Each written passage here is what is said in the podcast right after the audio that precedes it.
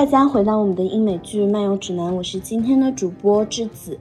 然后呢，我们今天很有幸的请到了几位重磅嘉宾。第一位呢，我们欢迎一下衣柜字幕组的鸡鸡付鸡鸡老师。大家好，我是衣柜。衣柜老师一直跟我们参加录制了非常多期节目，然后大家喜欢衣柜老师的话，记得在下面多多留言。然后我们接下来来欢迎一下《血与火》的翻译者赵琳老师。啊，大家晚上好。对，赵琳老师在豆瓣上可是有条目的人，然后我有查一下，然后赵琳老师，然后我发现我以前读过赵琳老师翻译过的字，然后我现在这次真人和你一起录制非常开心。然后赵琳老师除了《血与火》，您还有翻译过《第一律法》和《猎魔人》，对不对？哎，对对对，那你跟衣柜应该会有更多共同点可以讲。衣柜好像也很喜欢《猎魔人》。好，谢谢赵琳老师这次来参加。然后我们第三位欢迎到的是公众号“黑城堡”的妮妮老师。妮妮老师您好，你好，呱唧呱唧呱唧呱唧呱唧。然后妮妮老师的那个《黑城堡》，我们就是如果是冰火粉丝的话，每个人都有读过，就是《黑城堡》的文章。你可以讲一下那个《黑城堡》是怎么建立的吗？这个就说起来就是一个挺暴露年龄的事情吧，就是。很久很久以前，有一个在论坛时代有一个论坛叫“龙骑士城堡”，然后在那个年代，有很多人就已经开始发表了很多关于冰火和奇幻的一些文章，都写的是非常不错。然后慢慢的呢，然后这些人就是因为“龙骑士城堡”这个论坛它关掉了，就都挪到了贴吧《冰与火之歌》的贴吧啊。我跟你一个年代，对。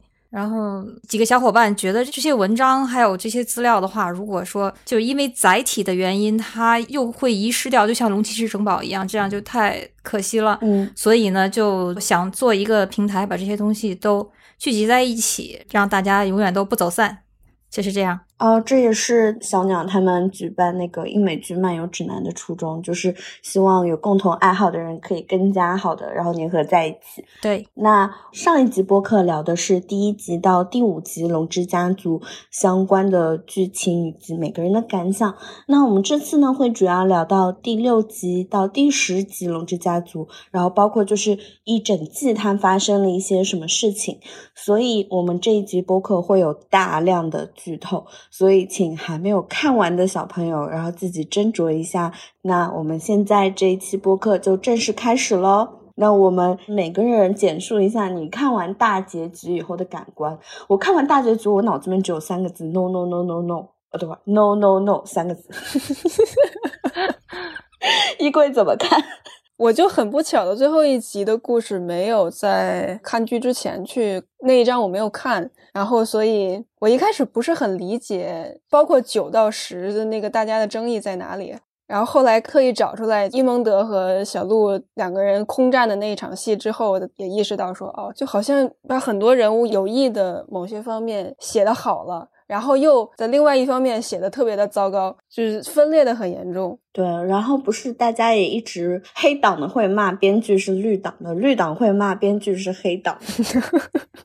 所以赵琳老师和倪妮老师是怎么看这次大结局？我我还蛮喜欢最后一集的。我是觉得就是这个剧从整体它是有问题，但是我觉得它的问题不在不在最后一集，它的问题在第八集、第九集。第十集其实它的整体的走向是比较还原书的，但只是在最后伊蒙德和小鹿他那个龙空战的时候，书里面是他写的是没有人知道到底是是为什么会发生命案，因为他书里面有很多情节，他都是给你写了一些很含糊的说法，比如说没有人知道为什么会这样，没有人知道为什么会那样。但是剧里面的话，他不可能给你说这样含糊的，就是不知道怎么回事，两个人就有一个龙就掉下去了，那他肯定就要拍的更清晰一点。而我感觉这个剧，它现在它的编剧的想法就是，没有人想主动挑起战争，因为绿党那边也不想，黑党那边也不想，所以说他就只能是把那个地方拍成了伊蒙德，就是想吓唬小鹿一下。但是两个人可能这个龙他都控制的比较生疏，就发生了这样一个事情。对我我觉得还是挺合理的吧，因为这两位少年王子之前的御龙经验就仅限于骑骑着龙兜一兜风，对吧？根本就没有实战经验。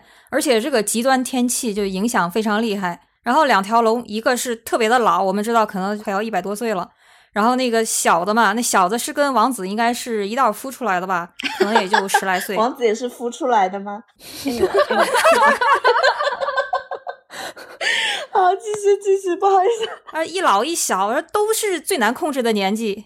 不，他那个对比太夸张了。小鹿那个龙一开始停到那个风息堡的时候，然后他给了一个镜头，那个谁瓦格哈尔的脖子，然后在那，我说这什么东西？这蛇颈龙吗？不是进击的巨人啊！那一天，人类终于回想起了 巨龙的威胁，一口一个进击的巨人，就那么大，真的太可怕了。书里面只是讲这个老龙是小龙的五倍大。这里面我觉得大概有五十倍大了，五倍，是的，是的，是的。果然大家对这场戏都耿耿于怀的，就其实还是挺合理的嘛。就是伊蒙德他肯定也不想成为挑起战争的罪人，他可能就当时就是年轻气盛，犯浑，想追他揍他一顿什么的。但是两个龙都挺不好控制的，而且天气又不好，发生意外也很有可能。我以为是编剧故意要赋予伊蒙德人性，诶伊蒙德无论是在书还是在那个剧集里面，刚开始不都是把伊蒙德写成一个死变态的样子吗？就你划了我一个眼睛，我记仇你一辈子的那种样子。然后，所以我以为就是最后一幕的时候，他是在那边 no no no，我竟然杀了我的童年好伙伴。我以为他有包含这个情绪在里面。没有，我觉得他是 no no no，回家要被老爷踹死，回家要被骂了。妈肯定一边一个大嘴巴子，然后老爷咣叽一脚。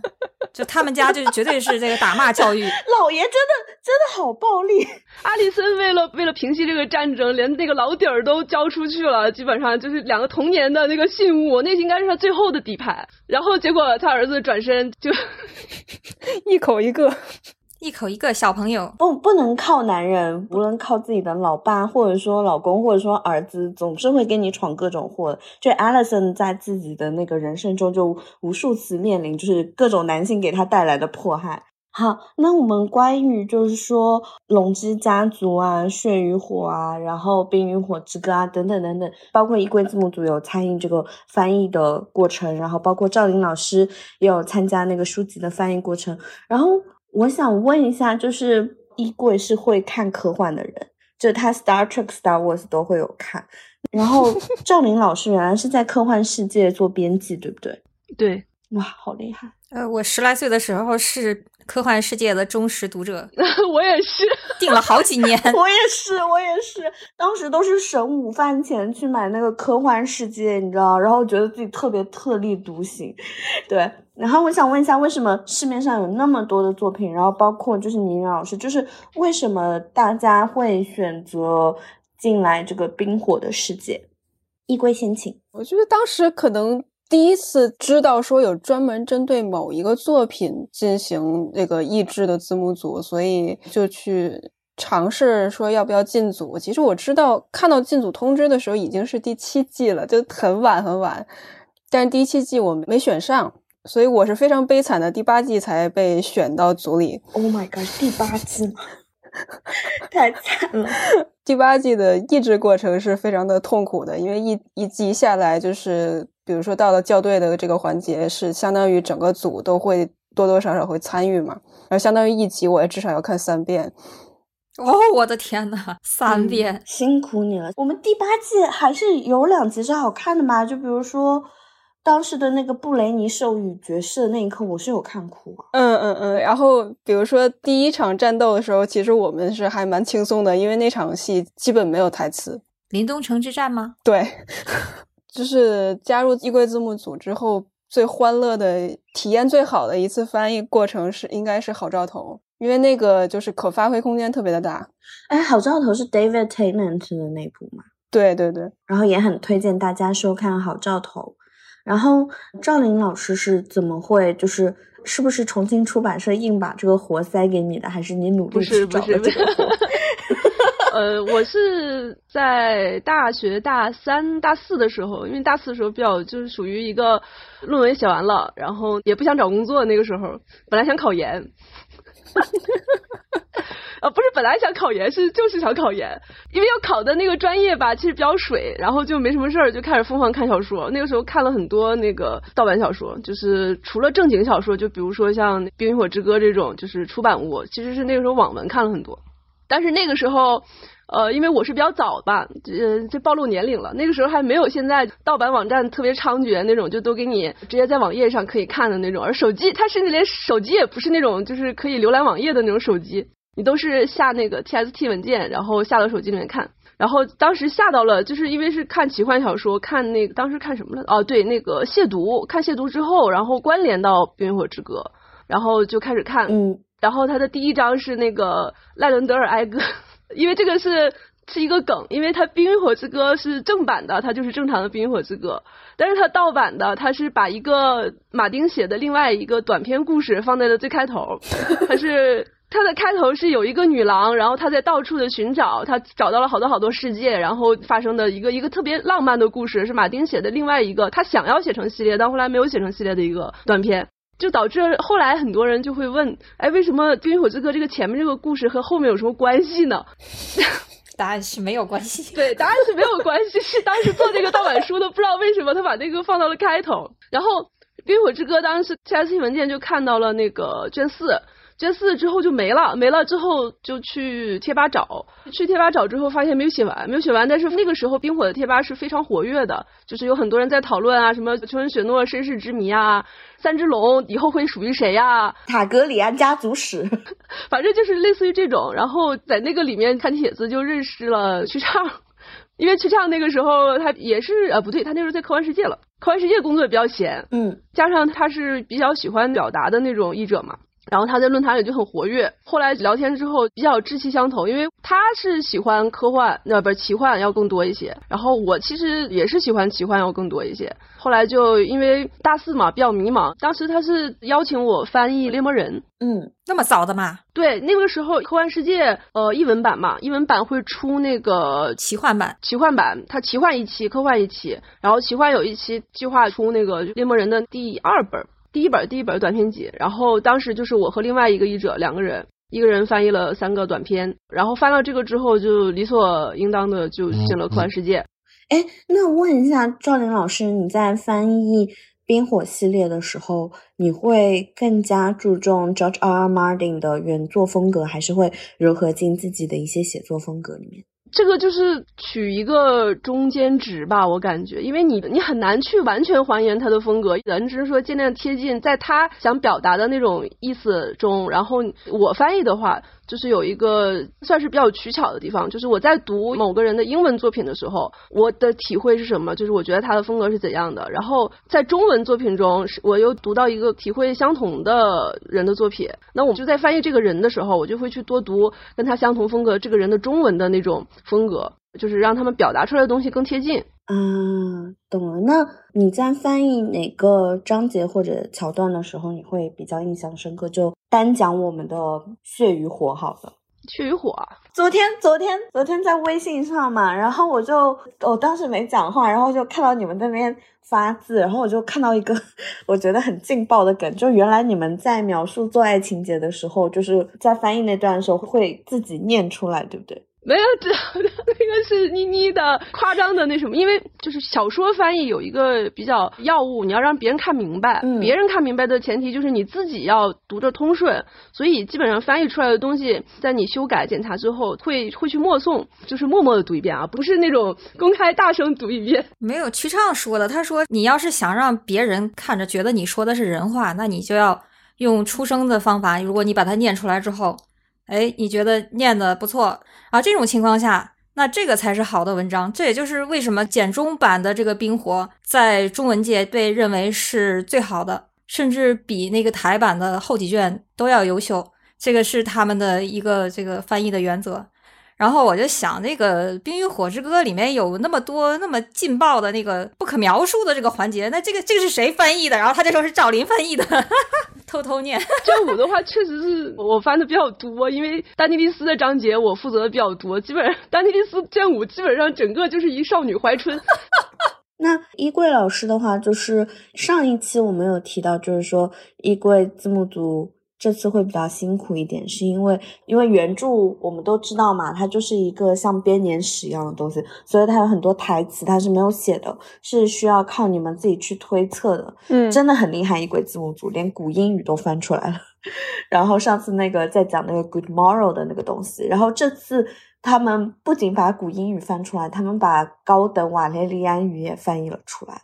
你们是怎么搞定这件事情的？我们组里头有一个大神，就是奇幻圈叫他 Z 大，然后微博的 ID 是 Zionis。嗯，Z 大是那个 Reddit 的大版主，Reddit 冰火版的大版主，很厉害。对对对然后那个 Twitter 上他也很有名，经常有些那个油管的 UP 主会引用他的 Twitter 文章，就是主要是 HBO 请了一个语言学家叫 Peterson，这个人他根据原著里边瓦语的一些表现，就是一直在充实这门语言，所以这部剧播出之后，他每周会定期发布跟这一集。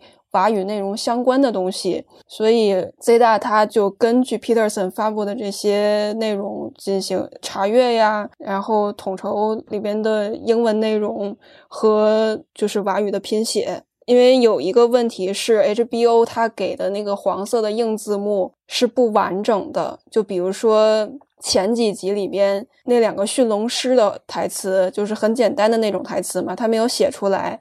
那就只能是我们自己现查。那这比官方字幕还厉害啊！对，而且官方字幕很讨厌的一点是，它的时间轴打得很差。对，就不光、嗯不光是说这一句话，可能就是很早就出现了，它甚至出现了串行的情况。呃，就第四集的时候，因为因为前几集我们那个时间轴其实打的也没有很好，所以我是逐帧去调的。然后到了第四集，我发现居然有一行，呃，雷妮娜的词还没说完，戴蒙的词已经出现了。我的天，真的翻译的特别棒。其实我有点很奇怪的地方，就比如说《冰与火》，它的原著是一个 POV 的形式嘛，就比如说这个章节是小恶魔的章节，然后从他的角度看过去的世界，然后那个章节是 Jon Snow 章节，然后从他的啊不是 Jon Snow，Aegon Targaryen 的章节，然后从他的里面看出来的一些世界，然后《血与火》它是比较像史记一样的嘛，那。就是在阅读书籍和翻译书籍的过程中，就是你们会一直不断的在脑中比较冰火和血与火嘛？肯定会，所以大家还是比较偏爱冰火一点，对不对？冰火娱乐性更强一点，就是它是一个小说嘛。但是血与火，你肯定是要读了冰火，然后才会去对血与火、血与火感兴趣。如果你是没有看过冰火，就对这个冰与火之歌完全不了解，然后你上来去读血与火这个东西的话，我觉得一般人应该是读不太下去的。关键重名的人又那么多，对对对，就他们家人起名特别会偷懒，这是六个一梗还是七个一梗啊？到现在为止应该是出现了六个一梗，后面应该还有几个，然后一堆维赛里斯。然后一堆戴蒙，海蛇他们家也有叫戴蒙的，就是高等瓦雷利亚语的名字可能就那么些，然后就一直在用，一直在用，所以这个重名的情况太严重了。雷尼斯现在是有两个，然后雷尼拉好像是还就一个，然后还有个雷尼亚，雷尼亚有两个。如果就是只说名字的话，可能大家都不知道说的是谁，然后还要加上这个雷尼亚是征服者伊耿的什么什么什么，是孙女吧？应该是孙女吧？是吧，赵林？第一个雷尼啊，我人民飞。哎呀，其实我也是。我觉得会不会是因为 George R. R. 马丁，他虽然说是我们说那个托尔金的继承者，但是他不是像托尔金一样是语言学家，就是那种科班出身，所以他在起名的时候还是有点障碍在的。他很随意，他也不一定是障碍，他就不是古代欧洲就是这样的，就是啥啥一世、啥啥二世、啥啥三世都是这样的，就是觉得用祖辈的名字是对祖辈的一种尊敬，是对祖辈的一种纪念，然后就造成了后人就说，哎，这还要加一个编号嘛？加上编号之后，就更分不清谁是谁了。可是外国人的话，就比如说 Trump，他儿子有可能是那个 Donald Trump Jr.，之后有可能三世、四世，他会在旁边就写一下是第几代，你知道吗？然后可是 George R. Martin 他书里面如果是出现重复的名字，他是不会出现第几代的。就是他用第几代这个概念用了一个特别复杂的表述，first of his name。对对对对，就是他把这个词儿拉的特别的长，但是正常的，比如说现实世界里的表达，平时就是不会说第几世。但是到现在，就是如果不是皇室，不是贵族的话，可能我们叫这个第几代第几代，它会是一个相对日常的表达。主要是你像《血火》里面那个第几代第几代，它也不是很好表述。你比如说，阿里森生了一个伊耿，然后对雷尼拉他跟戴蒙的那个孩子，他为了气了阿里森，他也起了叫伊耿。然后你说你这个一更是二代，然后下一个一更是三代，实际上他俩都不是一个体系里的。这个书里面写的是小的那个叫小一梗，大的叫大一梗吧？对对对，小的是 the younger，嗯嗯，对吧？嗯书书里是小一梗，大的是大一梗，还好只有两个。但实际上他俩对跨辈儿了。没有，我跟你讲，衣柜你还记得吗？我们上次看讲那个豆瓣上，啊，前几天豆瓣那个龙王家族的小组搞出来的一个什么十级学者的题，然后其中有一道题它是多选，问呃一梗二世和一梗三世的关系是什么？然后很多人可能就是能选出那个叔侄那一条，但是表兄弟那一条是想不到的。堂堂堂堂兄弟，啊，嗯，堂兄弟对，这是我唯一一次在我们群组发光发热的时刻。啊，靠啊，对啊，对啊，对啊，对，我我自己啊，大家是不是忘了这一段剧情了？不是把忘我把把戴萌忘了。对把戴萌忘，光想他俩他俩妈那边的那个关系了。其实他们就这个这个阿里森的儿子，就为了侮辱雷尼拉的儿子，就会叫他们 nephew。那其实他们两个按他母亲那边算的话是 nephew 没错，但是如果按戴蒙那边算，可能就不是了。对啊，cousin，然后那个小鹿和小杰，如果按兰尼诺来算的话，他们两个是 nephew，从哪边算都是 nephew。但是后生的那两个虽然是他俩的弟弟，然后反而他那个辈分会比他们高。好乱啊！我的弟弟是我的叔叔舅舅，叔叔的弟弟。就是他的叔叔，完了 他叔叔，他叔叔的弟弟就是他叔叔。不，我我想起之前 B 站看一个，就是讲欧洲中世纪联姻，就是互相怎么连哪代连哪代连哪代，然后连到后面就有人开始说，怪不得就是英语亲戚的词汇就只有什么 aunt 呀、uncle 这种，没有特别详细的那什么，因为特别详细的叫不明白，或者说两边叫出来不一样。就叫 cousin 就行了。是呢，是的。然后宁宁老师，因为我知道你无论是书本还是剧集，你都很喜欢嘛。然后你在互相比较之间，所以你会写出就是说很多公众号的文章。那关于书的逻辑和剧情的逻辑，你之间相互做比较的话，你是怎么认为的？你认为说哪个你更加赞同，或者说他们是一个相辅相成的关系？其实剧跟书的逻辑是一样的。马老头跟他们签合同的时候，肯定有写到，你们这次不准再改我东西了啊，不要搞得跟那个 GOT 最后一季一样。所以说这一季的编写呢，好像是有马老头在坐镇，就是你可以改，可以加细节，因为《血与火》这本书它本身就是缺乏一些细节，它不像那个《冰与火之歌》，它完全是那种像剧本式的沉浸式的阅读理解那种感觉。然后《血与火》就是给你留了很多空间，空间要是留到编剧这边吧，就就不是给他留发挥空间了，是给他留大坑了。因为你又不能改他那个古典主义悲剧的那种框架，你还得想想这些人啊，平时交流的时候都说了些什么呀？然后他们父女关系是怎么样的呀？然后叔侄关系是怎么样的呀？所以说，有的时候编的台词就稍微有一点突兀。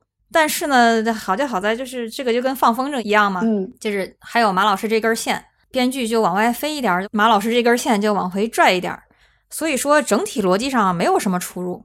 但是因为编剧他还是想发挥一下，一发挥呢，然后就稍微有那么一点点割裂感。因为我们看那个 IMDB 上写的嘛，就每集的编剧它是不一样的，嗯你会发现第一、第二集的那种感觉跟最后一集它是对的，然后中间那几集又不对了。我们就拿戴蒙这个人，四五九是一起的，我记得。对因为最后一集的编剧跟第一、二集的是一个，对对，就是拿戴蒙来举例。第一、二集的时候，你觉得他这个人啊挺不靠谱的，浪里浪荡的，就也不是真坏吧。然后到中间呢，就变成了哎，这个人非常顾家，维斯特洛第一居家好男人那种哈。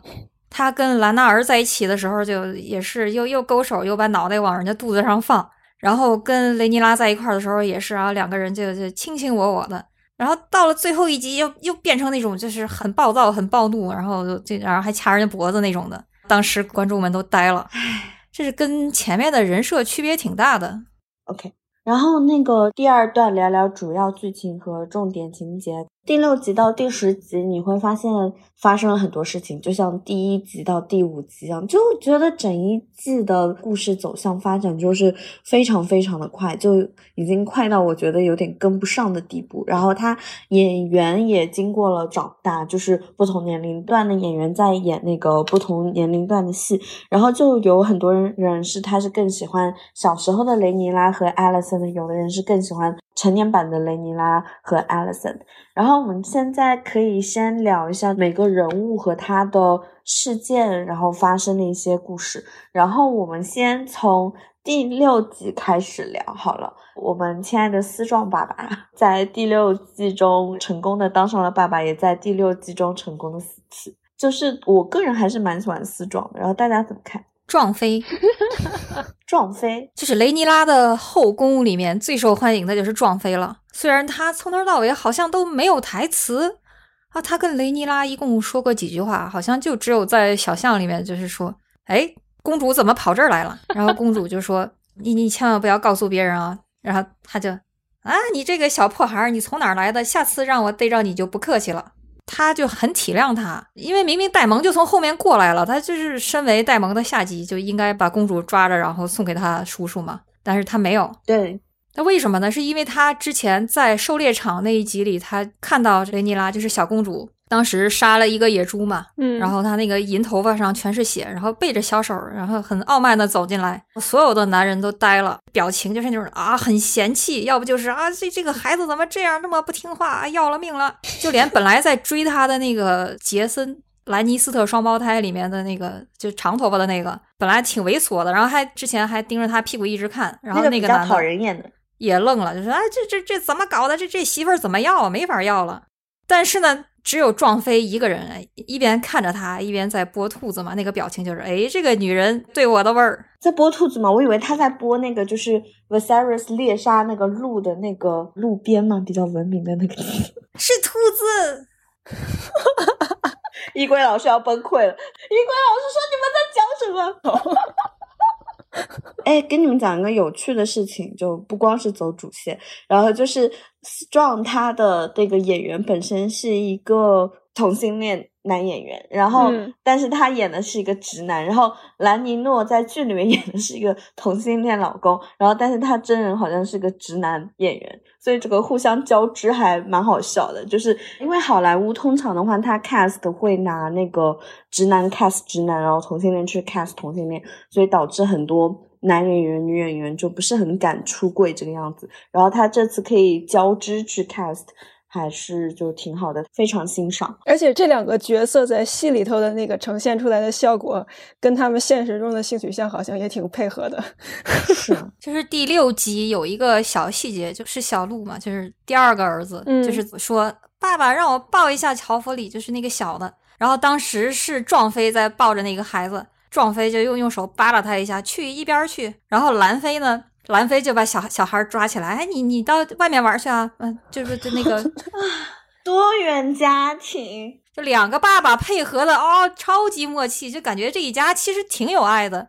这要是在现代的话，他应该是一个挺普通，也也能够受到大家容忍和喜爱的，这这么一家人。但是如果在欧洲古代的话，那这个就是啊，这个大逆不道啊，感觉这这这一家人生不逢时。不知道各位听众听出来了没有？我们亲爱的妮妮老师是黑党，不是妮妮是很羡慕。哎，我妮妮是多元家庭万岁，就是羡慕她有后宫嘛。还是这样的，其实我这在看原著的时候，我什么党也不是，我这个人就是特别喜欢龙嘛，我哪边也不站，我只站龙。但是在剧里面，他就是一定要营造这种戏剧冲突，很简单的就把一派处理成坏人，一派处理成好人。那你就没有办法了，你在看剧嘛？看剧就是看个乐呵。他说谁好，那我就觉得谁好就好了。刚才妮妮 Q 了一下杰森兰尼斯特嘛，然后前段时间我又把婚礼那一段拉了一下片儿，因为我知道哈尔温和雷尼拉是有跳舞的。然后我拉完片儿的效果就是发现新郎新娘的双人舞结束之后，哈尔温就屁颠屁颠的挨着兰尼诺去排队去了。哈。对，他是紧挨着兰尼诺去排那个群舞的，然后赖着那儿跳了两轮之后，跟别人跳了一会儿，然后又绕回来了。整个过程当中，雷妮拉就相当于只和三四个人跳过舞。我的天呐！而且在某一个他和哈尔温跳舞的镜头之后，接了一个杰森特别嫌弃的表情，但实际上他在嫌弃那个酒不好喝，只是说接的特别的好，就好像嫌弃这两个人一样。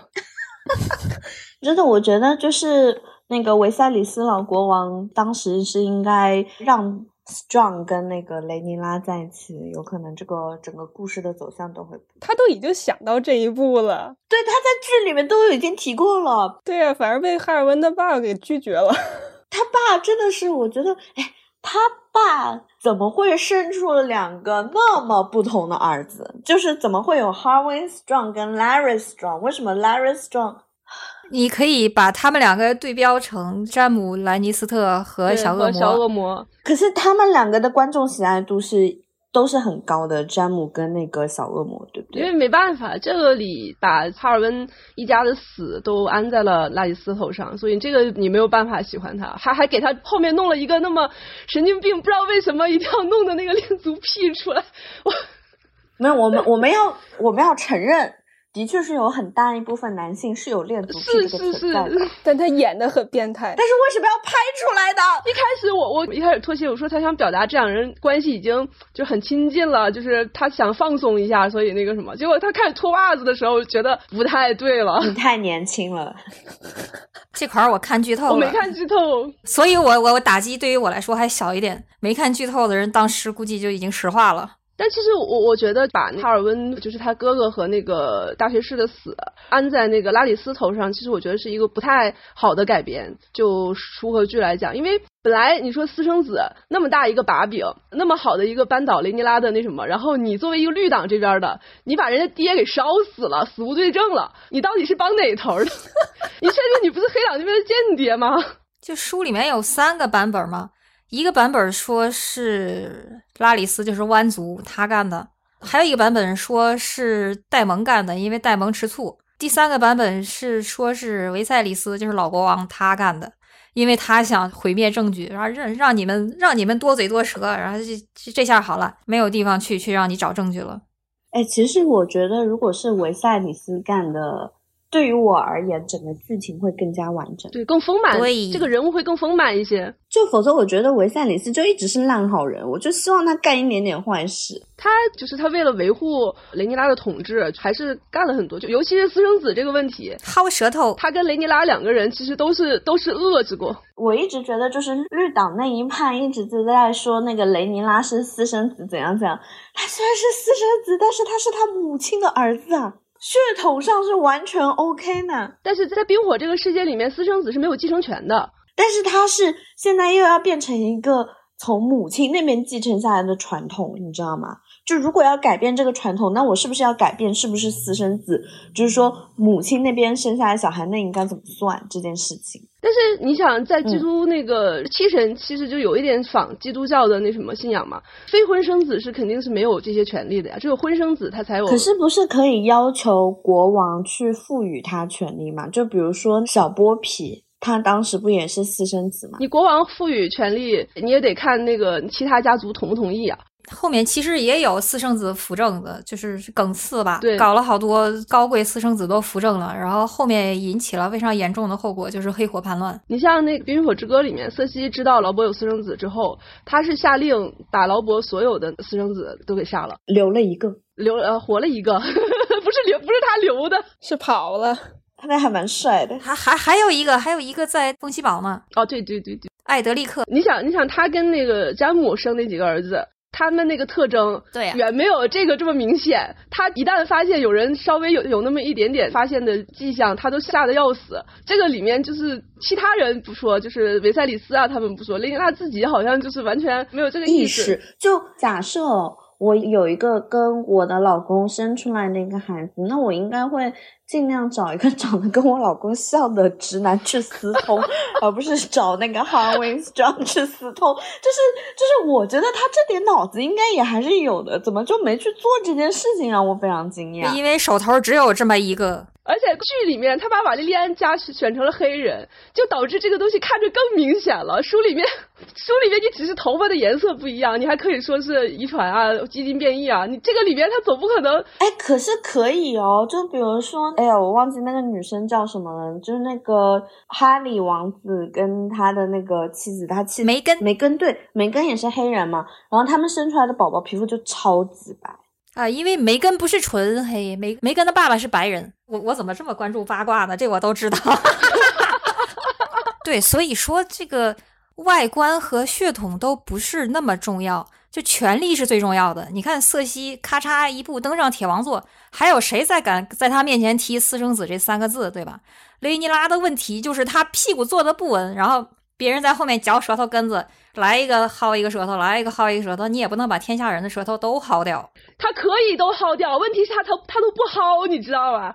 他薅都不薅，他太自大了。我们远离风暴的中心吧，我们走吧，走出去就那个那什么。问题是，我就是觉得说，如果你知道国王马上要去世的话，或者说他身体也很衰弱的话，作为继承人不是应该在旁边的吗？然后第一，你应该在旁边；第二，你应该掌握那个军权。你所有的，我跟你讲，这部剧超不合理的地方在哪里？就是他们不是有讲到那个，因为那个在塔格里安家族，就是他们一直不断的在跟三女儿。三女儿王国国三女儿岛那边打仗嘛，然后他在第五、第六季刚刚开始的时候，雷尼拉不是跟那个艾莉森在那个会议上面不是发生了一段争执嘛？然后雷尼拉当时是有说，我们应该先提前准备 A、B、C、D 那个军事实力，这个样子的话才可以防患于未然，就是说这些钱花的是值得的。所以你可以感觉到，就第六集。赋予了雷尼拉一个有前瞻性的一个角色背景，但是在第九季第十集的时候，就你就会发现这些特质就被突然间拿掉了。这就是编剧跟老马的矛盾所在。老马他描写的这个雷尼拉，第一没有这么有前瞻性，也没有这些才华，但是他很自大，对，所以他才敢连生三个私生子，然后你来我就薅你舌头，然后你不来的话，我我也不管你，就随意。但是这个雷尼拉，他呢就非常的善良，他有前瞻性，他有才华，但是他他完全他就不施展，因为他一施展，这个剧情就要往另一个方向走了，就脱离原著了，那不行，那钱都已经花了，不能改，就是这样。对，那我们接下来聊一下唯一的结局。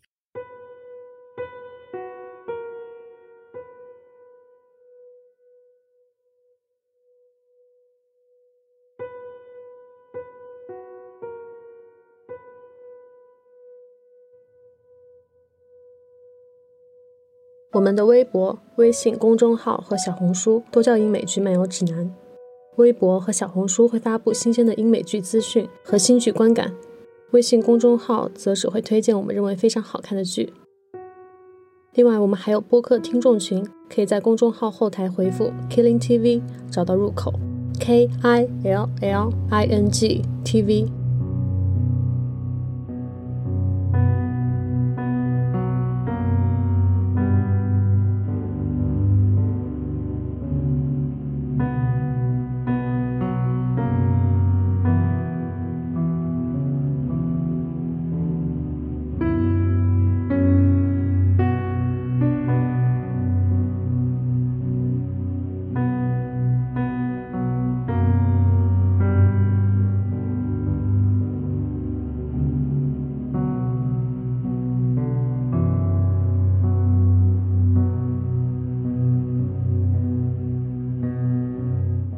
大家有没有觉得维赛里斯的演员演技非常好？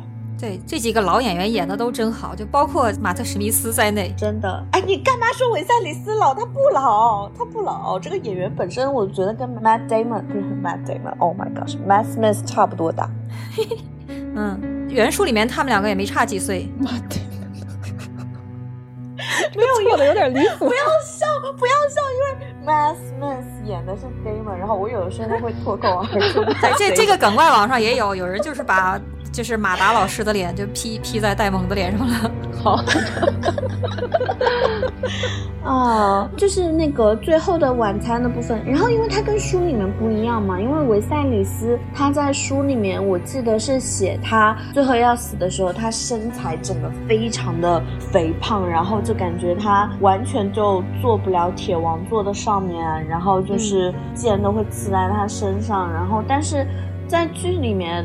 我真的是有吓到哎，就是第九集的时候，不是有写他死前最后的那个样子，然后有具体的拍出来嘛？就那个形同枯槁，真的是吓到我了。确实，他剧里面他应该是为了就是符合人的第一印象，因为大家肯定是觉得是就是身体不好，病人的话更容易是瘦，会很瘦。对，不应该是胖，胖的话就像劳勃，你会觉得他喝酒喝多了喝死，但是你不会觉得他生病病死。劳勃看上去红光满面，主要是。演员短时间内增肥不太可能。确实，我之前吐槽说，按这个小王座的设计，如果他是很胖的话，他可能都过不去前面那一排剑，走过去一边走一边往下削那个肉。对，就是乐小鸟看那集，就是还没有看到韦塞里斯接近铁王座那一片东西的时候，他说了一个笑话，就是说应该在那个地面上那些剑的残片旁边拉一个围栏，写一个“国王勿近”。地狱笑话。维赛里斯在那边走向王座那一刻，他不是王冠掉下来了吗？他王冠掉下来那个其实是突发事故，并不是就是剧里面有这么写的。然后他王冠掉下来以后，我们的那个戴蒙王子，然后就上前呃扶起他哥哥，然后拿起了那个王冠，然后最后把王冠给呃维赛里斯国王戴上，然后就觉得说这两个演技那么厉害的演员真的是太适合一起拍戏了。确实。呃，我我听到了第二种说法，就是这个就是这个吊王冠的事故是发生在彩排的时候，就反正也是他很随机的就想到了说这么一个动作，然后拍出来的效果比正常的剧本感觉要好，所以正式演的时候是这么演的。那总之就是这场戏的形成是一个意外啊。哎，大家有没有想过，这个走路绊一下王冠都能掉，你骑在龙上上上下下，然后就是过山车似的翻滚，然后这个王冠都不掉，是怎么回事？他是坦格利安家族用的那个发胶比较好，是吧？这这维赛里斯之之后那个头发比较少了，所以就没没能粘住，所以他就掉了。这是另一个地狱笑话。对不对？他可能上天上天的时候会加固，比如说别针儿啊之类的。但是你看，就是女王她从龙上跳下来的时候，那上面也没有防风绳呀，啊，只能只有一个一个方式可以解释，就是它上面涂胶水了。公主也有拍。就是第一次降落在龙石岛城墙上的时候，他是跳下来的。哦，对对，跳那么一下子，那个王冠为什么不会掉？我就想了很久，然后这这 这段我就出戏了。对，因为我们知道，就是以前的贵族骑马的时候，就是他会有一个像马垫一样的东西，马凳一样的东西，然后你蹬上那个马凳，然后你通过马凳，然后上那个马嘛，所以会比较方便。然后这次好像没有看到他没有给龙配这个装置，应该配一个台阶的。他那个龙那么高，你龙凳他也踩不上去啊。对比城墙还高，他是怎么上去的？把头低下来，然后从从头慢慢爬上去，配个楼梯，配个施工楼梯。就瓦格哈尔有那个绳梯嘛，顺着绳子爬上去的。对，其实还有个办法，如果他们是不是戴王冠的时候把那个头发跟王冠编在一起，会比较可以有可能性。王冠编编在编在盘盘发里面。那个前几年去跳伞的时候遇着了一个犹太人，然后犹太人不是有那种就是一片儿的那种小帽子吗？我就特别奇怪，他他要怎么办？结果那个大哥居然就戴着那顶帽子去跳伞了，然后那个东西也没有掉下来。这个就跟啾啾一样，成太郎的帽子就是他身体的一部分。他那个 他那种是有夹子的吗？他是有夹子的，那个是有夹子，对，还蛮神奇的。但是如果那男的是短发呢，是那种就是寸头的话。他能夹住吗？犹太人就是 Orthodox 的话是有自己那个发型的要求的，所以他们会故意这边留一点。然后回到正题，维赛里斯最后的晚餐有没有哭？当时有种合家欢的感觉，有没有？以为黑党跟绿党就此那个握手言和了，有没有？原著党肯定不会犯这种错误，我们还是太年轻了。对啊，觉得太假了，就他自己在那儿很欣慰，然后剩下两个大家都皮笑肉不笑的，演的太像。那么回事儿了。而且也有一些人的解读，我我忘了是不是黑城堡的文章写过的，说整个过程韦塞里斯其实一直在四处看，他是一直在观察的，所以其他几个人可能也是演给他看的。呃，就是阿丽森，就是王后和公主，可能有一个时刻她流露真心了。嗯，成年人都会有这种 emo 时刻，确实就是忽然就想起了小时候的事情，然后就那一个时刻，他们两个是真心想和好的。但是其他人呢，尤其是你看那个奥托啊，那个酒举到嘴边，一次都没有喝过，就举到嘴边就放下，然后鼓掌的时候那个表情，哦，就是比我呱唧呱唧呱唧的时候还要假，然后就笑的时候也是，就那咱就不说了嘛，就多数人都是在假笑。奥托唯一一次表达出欣喜，也是是海伦娜吐槽一梗，就说这个结了婚以后，这个老公怎么怎么样，终于长大了。然后有人还挺磕那个杰卡里斯，就是雷尼拉的大儿子，跟嗯海伦娜这两个人。很久之前，在一个御前会议上，这个公主就提议说，对，让他们两个定亲，而且他们两个跳舞的时候，感觉哦，对对，很有 CP 感。好配哦。，对，如果是这两个人结婚的话，以后这些烂事儿就都没有了。大家想，哎，如果是这样的话就好了。而且海伦娜还会给预言，对，然后他就有有一个预言小助手，那简直这个王国太厉害了。但是如果是这样的话，他们就生不出我们传说中的冰火王子 Jon Snow 了呀，就是要分开来。就很多事情你看起来都像是偶然，但是它都是必然要发生的。冰火王子是必然要生的，无所谓，谁谁谁生都行。对他俩不生，别人也会生。哎，那这次我们发现那个维赛里斯，他之前就一直有在提自己的梦嘛，然后这次我很明确的感觉到维赛里斯的确是一个 dreamer，我不知道那个翻译怎么说，梦行者，嗯，梦行者，对，然后他的确是看到了预言，但我觉得维赛里斯他真的是一个 timing 非常不对的一个好人，就是他为什么要在那一刻啊？这个问题就是，如果他真的是预言，就是准确的预言到了，并且他很相信《冰与火之歌》的预言，只能说他后续做的一切事情就是是很错误的。首先，嗯他立那个雷尼拉就是错误的，然后立了雷尼拉之后，他又再娶也是错误的，然后再娶娶了那个阿丽森也是错误的，因为你这个东西它是一一环套一环的。他如果不立雷尼拉，他再娶生一个男孩，娶谁都行。他立了雷尼拉，你就不能再生男孩了，你是再生男的，你肯定就会出事情。然后你说你如果说你一定要结婚，你不要找一个阿丽森那种背靠着一个很大家族的，你找一个好拿捏的那种，就是小家族的，就不会有这种被人利用的。嗯，然后你要娶了阿丽森，你这一系列事情下来，就直直接导致了这个马丁搞事情，我觉得马丁不一定就是说一定要写一个女性公主或者女性那个继承人的事情，但是他是觉得这个事情是一个很好的一个引爆点，就是一个嗯。戏剧冲突。主要是书里面的话吧，韦赛里斯没有坚定的相信《冰与火之歌》的预言，对，这个是马大爷在这个剧集里自己夹带的私货，这个不是编剧编的，是这是他的 受益。哦哦，哦，原来是本人受益。但是就是这么回事儿，这个盛极必衰嘛，咱咱们就是历史看的多了都知道，就是坦格利安家族在维赛里斯一世的带领下，他是进入了这个前所未有的盛世，也是就是后面无论如何也赶不上的一个盛世。这个龙的数量以及国家的富庶程度都是到达了顶峰，在这种情况下，肯定人吃饱了就撑的他要搞事情嘛，就是。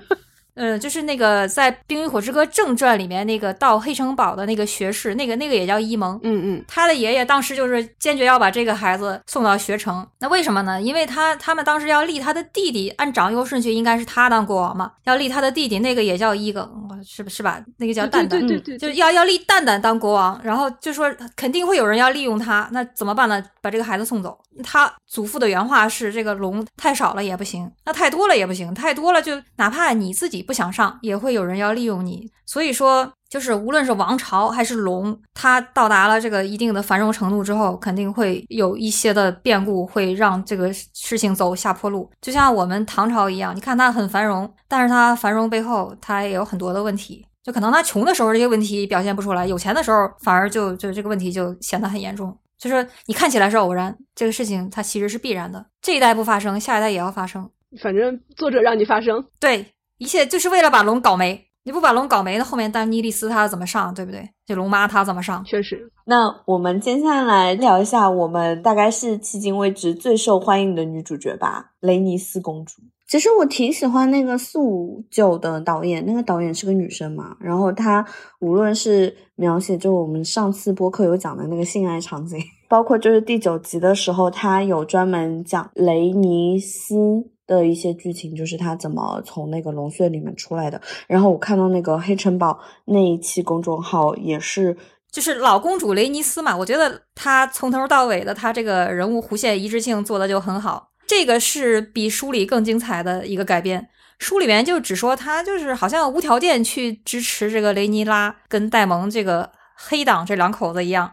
但是呢，你想想，就就算是书里面戴蒙也有。涉嫌杀害他那个同性恋儿子的这个嫌疑，他怎么可能就毫无条件的就来支持他们呢？然后在剧里面，这个小公主，小公主当时她还是公主，小公主雷尼拉给老公主雷尼斯提了一个不能拒绝的条件，就是联姻嘛。嗯，呃，这当时这个老公主还矜持了一下啊，我那我考虑考虑吧。然后后来就是在朝堂上的时候，就是维赛里斯，就是他的表弟，小公主她爸爸老国王，然后就用尽最后的力气，又支持了自己女儿一把。然后老公主想想，那我还是选择这边。这种情况下，才让他们这个订婚这件事情广而告之。然后这两家就绑死了，绑死在这里了。以后就没有办法了，只能支持他。这个比原著里面要合理一些。是，嗯，原著里面根本就没有讲，而且在第十集里面，他这个整个人的这个状态。这个转变就也也非常自然，他那个从头到尾他不一样。一开始他去报信的时候，去给戴蒙和雷尼拉，当时还没有没有当上女王嘛，去报信的时候，他那个态度是挺强硬的，就是我就跟你们说一声有这么个事儿，我也没说要站在谁那边，然后我也不愿意挑起战争，你们就自己看着办吧。我我去找我老公去了。这这是一开始，后来那个玉林铁卫那个 E 打头的那个是伊利克。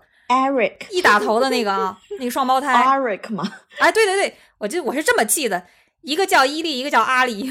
那个伊利克，伊利克他带着王冠过来的时候，戴蒙就顺手把这个王冠，这个男人是他的叔叔啊，他他叔叔就把这个 王冠，把属于他哥哥的这个王冠就戴在了他侄女的头上，然后这个时候所有的人都下跪了，就承认她是女王。嗯，这个时候呢，老公主她脸上稍微有一点欣慰的神情。但是他也没有跪，他还是很高傲。他说：“你戴上王冠，你就配了吗？”但是在后面的新任女王的一系列的行为，让老公主觉得，对我和你是有同样的理想，我佩服你，我觉得你适合当女王。最后，她终于露出了真正的笑容。最后一个镜头，她笑得非常真诚。之前她都是皮笑肉不笑的，不知道还以为这个演员面瘫呢。实际上人家不是面瘫，人家就是就是冷笑。那她这个心路历程还是挺合理的。嗯。那我们再聊一下，就是有一个人物，我们其实都没有太聊，就是小梅，她又被讨厌她的人被称为白虫子或者说白居这样子。然后她还蛮特别的，就是在这个剧里面，我们看到的龙之家族其实是在讲一个上流社会的故事。嗯，这个上流社会它的这个权利是在怎么进行一个斗争啊？然后他互相是怎么一勾心斗角啊？但是小梅是唯一一个心系民众的存在。他是个李斯人，剧里面还有另一个李斯人，他也是这种为人民服务的。想起来是谁了吗？瓦里斯。对，都是情报主管，都为人民服务。就是李斯人都是这么有追求的吗？确实，这个人我很好奇。一方面我知道说这个角色变动也蛮大的，算是比较大的一个角色。再一个，给他体现出了一个。就是刚才讲的，我在代表更多的群众的呼声，这样的一个人，所以这是一个完全不同的视角。对他的整个观念，可能跟他成长的那个环境，就是李斯有一些关系。嗯，就是他跟瓦里斯都是出身于底层嘛，看到这个底层人民生活就挺不容易。李斯人都是银发，巧梅这个角色在原著里应该是白头发。第二，她长得特别白；第三，她还特别胖，所以叫白蛆。然后在这个里面，完全就。就不一样了嘛？你看这个水野索诺亚是我女神啊，我女神她是英国和南美的一个混血，然后他是长得比较黑，还是黑头发，然后还特别瘦。他说了，这个演员这个短期之内增肥是绝对不可能的。所以说呢，我觉得拉里斯放的那把火，可能就是给他毁了个容，变丑了。他是这样的，那个瓦雷利亚自由堡垒，他这个概念在马丁自己说的，他是和罗马最像，有点像罗马，有点像希腊，还有点像亚特兰蒂斯，因为他最后的那个陨落嘛。但是在他的想象中，他这个制度跟城市的那种风格会跟罗马比较相近。罗马是什么呢？它是共和制，所以说这个小梅和瓦里斯有共同的理想，这个是可以理解的。然后就说到这个原著里面，小梅她其实挺丑的啊，因为她胖了。戴蒙是不是不挑啊？口味比较奇怪，他喜欢给处女开包嘛，还喜欢这个又老又胖的。然后后面有那个蓖麻嘛，蓖麻是又脏又臭又小又瘦那种的，也不是不挑，他可能就是。在谁身上看到了跟自己相同的一些点，他就会比较喜欢谁。就跟早期跟雷尼拉公主也是这样的，他在她身上看到和自己相似的点。嗯，他可能这辈子爱过的人，他是有有雷尼拉，有兰纳尔，兰纳尔也是这样的，就是喜欢飞翔。嗯，然后性格特别坚韧，然后跟龙关系又特别好。然后他喜欢的这三个女人，你觉得好像区别很大，但其实都是一样的。可是那就很不合理啊！那为什么他不爱他的前妻呢？他前妻不也是独立女性吗？长得不好看，长得不好看，然后也喜欢长得不好看的吗？这不说了吗？说那个绵羊什么青铜婊子呀什么的，随便吧。嗯，再再一个就是这个老婆她不是御龙者，她她也不是很强，她喜欢那种就是性格很强，然后就是把眼光放在很远的地方，展望更远的地方的那种女性。你们知道戴蒙还喜欢什么吗？他喜欢射不出来。对他和雷亚罗伊斯之前没有圆房，也不知道是因为丑还是什么的，反正就是一个谜。He didn't finish. He didn't finish. 这里面的原话。好吧，那说明试过。我们接下来来来聊到，唉。克里斯顿·科尔爵士，我们上一次录播课是第一集到第四集播完的时候，我们录的播客。然后当时第五集还没有播嘛，然后第五集一播的时候，然后大家都补录了。然后那次补录的时候，你们都到场了。然后我那天因为冲突的关系，然后我就不在，然后就补录了一段性转的片段。结果没想到会导致非常两极的反应。然后有一部分人他就是会觉得说，对啊，这个性转讲的很好啊，克里斯顿·科尔就是不知道自己。自己的一个定位在哪里？但是也有很多人就骂，就是说你为什么要性转？这性转根本就不成立。我跟大家提示一点啊，就是主播其实跟辩论选手是没什么差别的。我们有时候讲什么呢？我们自己也不是很清楚。哦哦，所以就是每个人对每个角色都是有一个非常复杂的理解和想象。那当时有可能就是。我们只是讲了一部分，所以就是，如果你反对我们讲的话，就是你也不要太激动；如果你支持我们讲的话，你也不要太支持，因为我们就是一群在倒浆糊的人。昨天凯在那个奇幻的群里头发了一个图，说：“呃，你现在最喜欢和最不喜欢的角色分别是什么？”有两个饼图，然后喜欢的这一版里头，科尔占了百分之二点七。然后我们有一个朋友就说：“那二点七是仅剩的颜值粉吗？”有可能。真的长得很帅啊，而且他还狗狗眼。然后我惊讶的发现，兰尼诺居然比科尔还低，怎么会这样？哎，我还以为第七集那个结尾会给他一点高光呢，并没有。一定是因为他把龙抛弃了。你怎么可以抛弃龙呢？坏人。嗯，就是。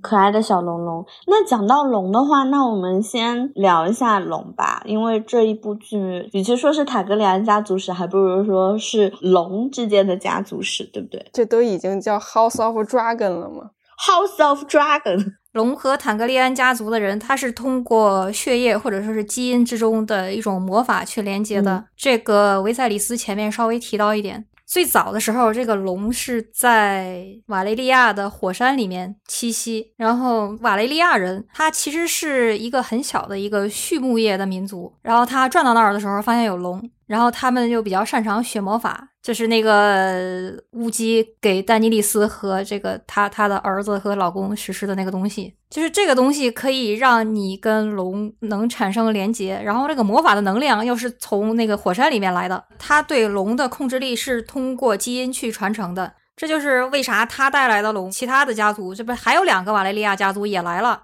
一个是瓦雷利安，他家就没有龙。那后来那两条龙是怎么来的呢？是通过跟坦格利安的家族的一个联姻来的。之前联姻过，但是没有把龙带来。但是这次联姻是因为这个公主她是之前的老老国王的这个长子长女，王储。对，所以她把龙带来了。然后她生的两个孩子也有龙。就理论上讲，有坦格利安家族的基因的人都有这个驾驭龙的这个能力，这甚至是延续到这个有瓦雷利亚人的血统的人，他也有驾驭龙的资格吧，算是一种资格。嗯，所以后面的出现的私生子里面还有两个可能算剧透吧，但是也要提一下，就是有一个私生子，据说是兰尼诺的，但是大家都怀疑，因为兰尼诺是个 gay 嘛。嗯，就怀疑这两个私生子他是海蛇的，就是兰尼诺他爸爸的啊，对对对对对对。然后这两个私生子里面有一个可以驾驭龙，有一个不能。嗯，就算剧透吧。就是这两个私生子里面的有一个，其实他不是私生子，他就是兰尼诺，那个叫亚当。说亚当就是兰尼诺，包括之后就是雷尼拉防着所有的私生子，导致亚当也被怀疑，然后导致雷尼拉跟海蛇之间关系的破灭，也导致了雷尼拉王权的陨落。嗯，所以很多人认为第七集兰尼诺逃出升天是给这个亚当做铺垫的。嗯，就是他会不会是亚当，对不对？对，大家都在猜会不会就是把这两个身份合并实锤。嗯，原著里肯定不可能，亚当当时才就十几岁吧。嗯，亚当还有个弟弟叫艾琳，艾琳当时十二岁吧，好像是。他们两个反正就只有十几岁。你看这个兰尼诺如果活着，早就三十大几，快四十了，应该。我们冒充十几岁的小孩，应该是不太容易。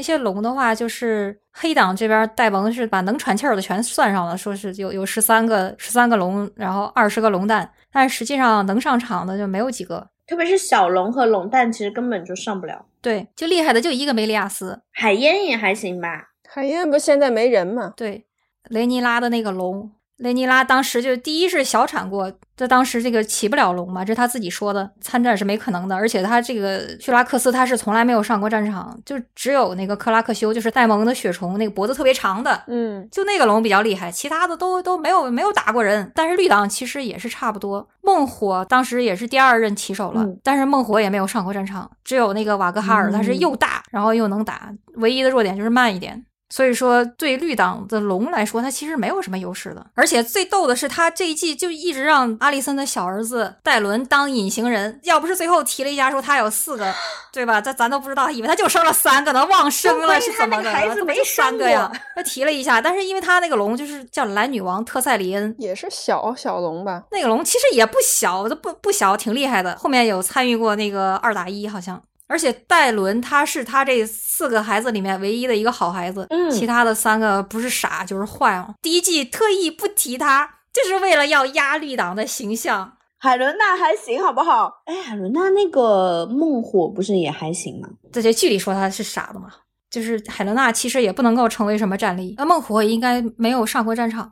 孟火是就是坦格利安王朝的第一个长公主是雷尼亚，她的。就是那边唯一上过战场的是瓦格哈尔，这边唯一上战场揍过人的是就就就就就血虫了。嗯，就说真打起来暂时不占什么优势，但是后面会增加更多的龙，就是打的会比较厉害，更激烈的在后面。然后那些龙蛋，据我所知，就现在你在现夫呢，根本就来不及，他把龙蛋算进去，那根本就是有点 扯了啊，嗯。就整个这个戴蒙在这这一集里，就是感觉是一个龙之畜牧业的成功企业家的那种，就很自得的那种感觉，有点太急了。我是天天研读这个养龙护龙与母龙的产后护理，还有这个驯龙记如何驾驭一至三条龙啊，这是吧？这个胜利一定属于我们。哎呀，我要被宁宁老师给笑死了。还是伊蒙德和小鹿的那场空战。我一开始看那场戏的时候，就觉得有些镜头语言非常的熟悉，然后想到了 N 多年前那部《利维坦》啊，那个短片。我一开始想到的是片子里面那个小飞船，它有一个盘旋的镜头，然后大鲸鱼突然出来把那小飞船咬住了。嗯，然后我就去看了一眼《利维坦》，发现整个剧情除了那个阿拉克斯钻进了小山谷里边去避难那一场戏是不一样的，其他的跟《利维坦》一毛一样。然后《驯龙记》里面也有。这么一段，还有人把《驯龙记》里面的这个部分截出来，跟这个第十集做了一下对比。就是一是那个大龙一口咬，然后那个小龙就飞；然后第二是他小龙藏起来，大龙不知道他在哪儿，然后小龙忽然飞出来，然后给了一个火球。然后在《驯龙记》里面是那个小龙，它是会发那个等离子炮嘛，就那个东西。嗯嗯嗯，想想看到一些更有创意的空战。对，因为真的是跟利维坦太像了。当然，利维坦跟谁学的，我并不知道。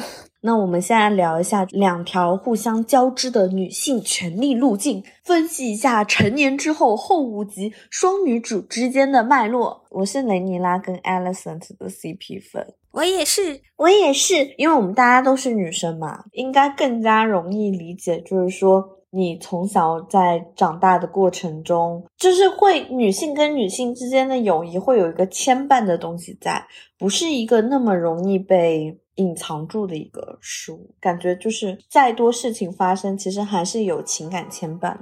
是不是每个女孩应该都有这么一个发小？就是你看到这个的时候，应该会有想起到谁？所以说，我们就对这种事情就特别理解。有啊，肯定有。看都有。我有一个初中的同学，相当于初中毕业之后。就是很典型的那种，基本上几个月甚至一年多都不打交道，但是你只要跟他发个信息，他一定会跟你好好聊的那种。对，就算是很长时间没有联系，但是如果你跟他提到一些事情，他也是为你赴汤蹈火，在所不惜那样的。对啊，是是，这就是女性和女性之间的这种。那你再想想前男友都哪儿去了？就是巴不得他们都死掉，对吧？他们不都死了吗？就很少有人会跟前男友联系，但是你会和你的闺蜜，不管多少年没有见，你们两个之间再一说话，那还是很亲密的。嗯，那是不一样的。是，如果是我的话，当然我应该不止一个发小，但我印象很深刻的一件事情是，我大概几年前回国吧，就正好跟高中最好的两个朋友，当时都在上海，就见了一面嘛。然后我们当时最后一次看的那个电影是 有点晦气，韩寒导演的《后会无期》。嗯，然后这之后呢，我们就再也没有见过。然后他们两个，一个在上海，一个在澳大利亚。然后他们分别成家，然后结婚生子。然后就是我因为不在国内关系，我没有参加到他们的婚礼，然后也没有见到他们的小孩。然后其实也很长时间没讲话了。然后我现在想想，就是应该应该什么时候发个消息给他？是有一种就是雷尼拉和阿里森六年没见的那种感觉。是是会有，就会也不会，就是说天天想，但是有时候想起的时候，就是心里面会有一种酸意泛上来。成年人的 emo 时刻，成年人的 emo 时刻。那我们亲爱的倪妮老师呢？嗯，我这也是高中时候的一个同学，现在我们都不在一个城市嘛。他也是，就也结婚生孩子了，然后他还是当的大学老师，在别人面前，可能他说话就是那种很成熟，又成熟又理智，然后很讲理的。但是就是我们之间呢，就。可以就是不讲理，可以不讲理，可以撒娇。你看那个雷尼拉在阿里斯面前，咔就把书页撕了，撕了就说你这样你记得更清楚嘛？你知道当时那个书有多贵吗？哪是一般人看得起的呀？然后这个时候奥托把这个书页拿出来的时候，就感觉他就特别利用他，就最后的那么一点点残存的感情。其实这个时候早就已经撕破脸了。这个时候他爸爸还要利用这件事儿，我觉得雷尼拉心中应该是挺恨的。然后当时他也哭了，哭了之后。就就就跟他说，那我看在这个旧日的情分上，我再去商量商量，明天早上再给你回复。但实际上，奥托当时他给的那些条件，你说与其说是来和谈，还不如说是恶心人来了。这条件肯定是不能接受的。他要是能接受，那戴蒙也不能接受。他们两个再怎么好，这个世界毕竟是属于成年人的，也是属于男性的，所以说就就是无法去改变这个残酷的现实。这一季里面。有可能大多数观众都会爱上雷尼斯公主嘛，然后其中特别突出的就是雷尼斯跟雷尼拉的一场对话，这个我们在上一集播客的时候有聊到，然后这一集播客的时候我们可以聊一下，就是老公主雷尼斯跟 Alison 在剧里面的那一段对话，那个是在书里面完全没有讲到，就是当时他说：“你难道没有想过自己登上铁王座吗？”哎，瑟西有话说。嗯，我那场戏还蛮震惊的，但我震惊的不是说这个是雷尼斯说出来的话，不是说他之前反复表示我已经把这个事情放下了，而是他把这个话说给阿里森听。可能是我就也是一种先入为主的印象，就是我认为阿里森在这个事情上可能已经有点无可救药了，就是他宁愿做那个背后的女人。也不愿意自己去真正意义上当一次家、做一次主。但是雷尼斯把这个事情提出来了，而且是就是捅破了，用一种我觉得可以说是很强硬的一个态度去提出了这样的一个想法。其实对于阿里森来说，某种程度上也是一个震动，但是他震动完了之后，也没有震出什么效果来。对，有震撼，但是不多。嗯，这个和他们这两个家族的背景有很大的关系。你知道，那个就是海塔尔家族的这个封地，就是旧镇，在维斯特洛，大概就相当于我们这儿的山东吧。对于传统看，哎不，这个不算地图炮啊，就是打个比方嘛，他们两个真的很像，就非常注重传统。非常非常注重传统，但传统也不是都好。那山东不是也就觉得那个一定要考公嘛？其实就跟海塔尔家族觉得啊，一定要遵循那个什么安达尔人的这个这个各种风俗啊什么的。他也不想想这个人也不一定非要考公才有出路嘛，对不对啊？然后也就是安达尔人的习俗也不是都是好的嘛。你看那个出夜权，这不是就被亚历山王后给推翻了吗？然后就包括这个就是女的无论如何都不能继位。那你看看就是雷尼拉的才能，还有他的这个顺位权，他其实。都是非常可以去当统治者的。那你再看大一梗，他其实就是不行啊。就包括这个阿里森也是，阿里森其实他也挺有才华的。他在劝人的时候啊，引还有引人去说出他想要的信息的时候，都是非常有一手的。这个都是前几集的内容啊。但是呢，他没有发扬光大，反而变成了男人背后的女人，而且就再也走不出来了。我们假设 Alison 她觉醒的话，她能不能有这个能力去当女王？不知道她有没有，但是她应该不会。应该不会，他的才华是在于辅助上。我之前打过一个比方，就是如果他们两个在现代的话，或者他们两个一男一女的话，就是一个当女王，一个当首相，那那是非常好的组合。他们两个之间之前搭配的非常好，沟通的也非常好，这真的是天生的这样组合。就是生生而为女，就是一件非常对不起这个社会的事情。就不好意思，我的性别被生错了。嗯，但是这个雷尼斯呢，他家就完全不是这样。他是亚历山的孙女，你看亚历山生的，亚历山的大儿子是伊蒙，就是雷尼斯老公主的爸爸。亚历山的大孙女。亚历山的大孙女，她就是长子的长女。她刚出生的时候，亚历山就说：“这个小姑娘是我们未来的女王，就是把她当王储去培养的。”但是呢，就因为他的大儿子在战争中意外的就去世了，当时的国王杰克里斯嘛，就是维塞里斯他爸，就说我这儿县城有一个大儿子，我就让让这个儿子去去继位就就就可以了，这这个女儿就往后放放。然后为这个事儿，亚历山跟他就生气了嘛，他老婆就逃掉了。两个人就分居了好长时间，而且亚历山这个人，他是一个在当时的也就算是女权斗士吧，在他的影响下，那你想想雷尼斯，他肯定是满脑子都是觉得女的为什么就不如男的，再加上他本人也很有能力，这个时候他跟阿里森说这个话就是拱拱火而已，他也知道阿里森这个人是绝对做不到的，他本来是黑绿两党他谁都看不上，就是黑党主要是因为戴蒙他看不上嘛，然后绿党他就是阿里森他从头到尾都看不上。但是，就是雷尼拉小公主的表现，然后最后成了女王之后的一些举措，让她觉得，哎，有希望。女生在我这一辈儿可能是出不了头了，我放弃了。但是我觉得你不错，你可以，你有前途。然后她就义无反顾的去帮他了。嗯，我我是觉得，就是说，大家在成长的过程中，应该都会被自己的就女性的长辈或女性的朋友有点拨的时刻，就是说，哦，你虽然是个女的，但是你也可以。对她十五岁的时候，小公主十五岁的时候，老公主跟她说：“你呀，你就别想了，你看看这些男的，他宁可一把火把铁王座烧了，他也不会想让女的坐上去。”当时这个老公主是不抱希望，也不想让小公主抱什么希望。但是这个老国王死了之后呢，他看到希望了，然后他就觉得这个同样的机会放在小公主和这个现任的王后之间，他们两个会怎么做？他是同样的问题放在他们两个的面前吗？雷尼拉的选择是他愿意看到的，这个时候他对他才是掏心的。之前他不是点播，他与其说是点播吧，我感感觉就是一种奚落。我得不到，我估计你也得不到，就是这种心态。其实我不知道这样讲会不会有一点，就是让呃 英美剧漫游指南受到指摘。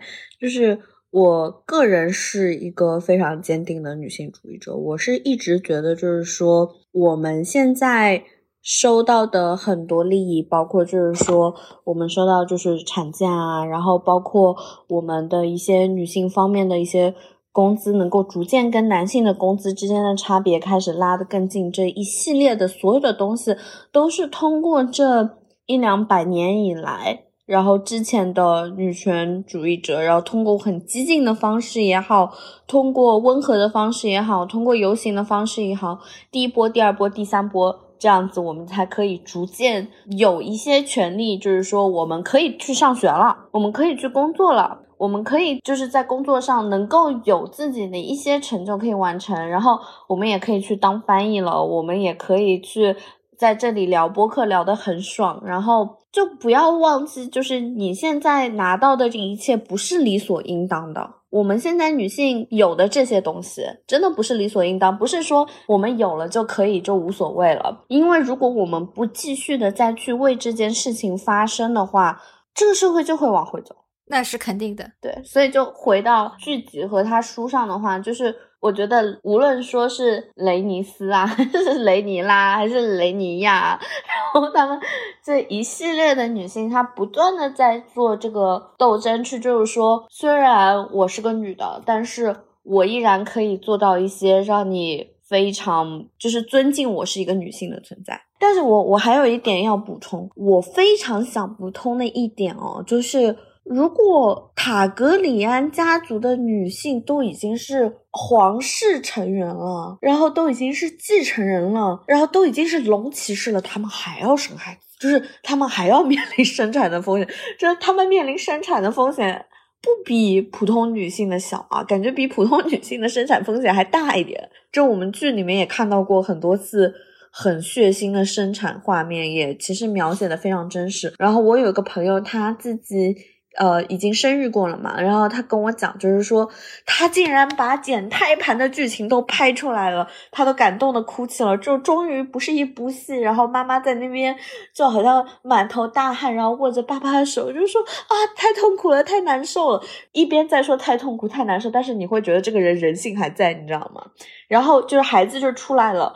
他没有出现什么后续的胎盘出来啊，然后血液漫流啊，然后整个人的一个精神状态啊，就是其他剧集里面是不会拍，就是说 happily ever after，他之后会怎样？但是龙之家族他有所描写。这是我很佩服他的地方。嗯，包括他们那个在开会的时候，那个雷尼拉溢奶那个事情嘛，就是他溢奶，然后阿列森对这个事情的反应，实际上也有不同的解读，就是提醒他把这个事情提出来，到底是一个恶意还是善意？我个人认为是一种善意的提醒，但是在那样的一个场合之下，这样的一个善意反而会带来非常尴尬的一个结果。是这个就像你这个来大姨妈了，然后裤子上有血，对，然后就有人。偷偷的过来把你拉到一边去说，那就不一样了。就你，你可以私底下拉着我。对他非常公开的就把这个事情提出来了，然后这个整个屋里就他们两个女的。其实那些老爷们根本都没发现，那些直男怎么会注意到这种细节呢？对呀，但是一看阿里森的眼神就全明白了。其实这也是职场霸凌嘛，嗯，经常是女性对女性反而比男性对女性还多，因为男性通常他也注意不到女性这种比较私密的窘况，只有女性能注意到，这是一个挺现实也挺现代的。对，这其实我我我一直觉得一个很奇怪的现象，就是我好像一直听到。不只是中国，东亚地区就包括就有日本在的朋友的话，也会提到，感觉女性上司会更容易发生冲突。但是我不在东亚地区，然后我会觉得说，我的女性上司她有很包容我的一些行为，就如果我跟她说我今天姨妈痛。他会跟我说啊，那没关系，你可以今天工作轻松点，或者说今天帮你请个假，然后或者是说他有带我去参加一些行业内的女性主义者的一些论坛啊，讨论这我们设计行业应该女性主义者应该去怎么去做一些事情啊，就是我不会觉得他在给我设关卡，就是在一个男权社会中，就上野千鹤子也和我讲嘛，就是一个女性她就会。就觉得说我跟别的女的不一样，然后她就会变成一个荣誉男性的一个存在，然后她就会对其他女性有一些职场霸凌。但是如果整个大环境能够得到一个很好的改变的话，我相信就是女性上司跟女性下属之间的关系会好很多。嗯，就主要是大环境太有毒了。对这个对比是挺有意思的，因为维斯特洛当年就是男权社会嘛，嗯，和现在的就是西方社会它是完全不一样的。就我我不觉得《龙之家族》太雌竞了，嗯，有一些片子它会有雌竞的表现，或者说，就有些恋综里面，它会有一些女生为了得到这所有男生的好感，会雌竞的很严重嘛。但是我就非常讨厌看到这个剧情，我会觉得就是说，像 又要再推一遍了，《换成恋爱二》，大家可以去看一下，今天出了大结局。然后《换成恋爱二》里面的话，就出现了很多女性之间互助的一个关系在，就会说，呃，我理解你的伤。痛，我懂你，就是我觉得我这样走出来会比较好，我也觉得你这样会走出来会比较好。就那些女生和女生互相帮助、互相爱，然后就包括我今天录播课的时候，我就也感受到了衣柜啊，然后妮妮啊，然后赵琳啊，然后就大家就是跳出自己冰火世界的一层身份以外，我们互相也产生了一定程度上的情感链接。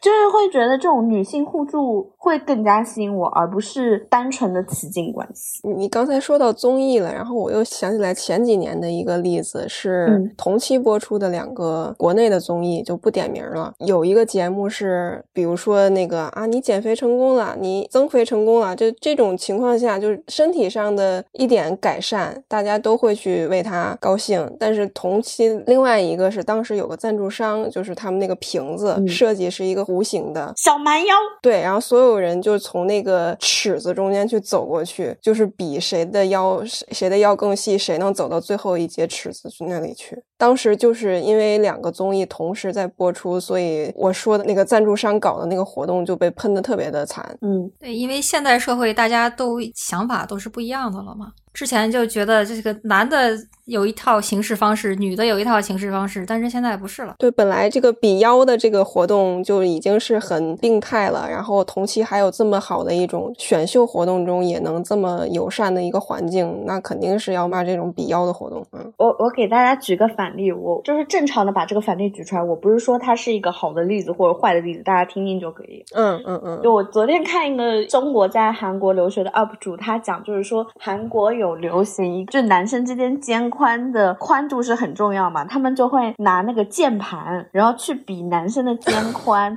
就是男生的肩宽就一定要到达一百零八、一百零四减一百零八减，你这个肩宽才是好肩宽。所以请听我们播客的 各位听众，你们练一下自己的肩宽，OK？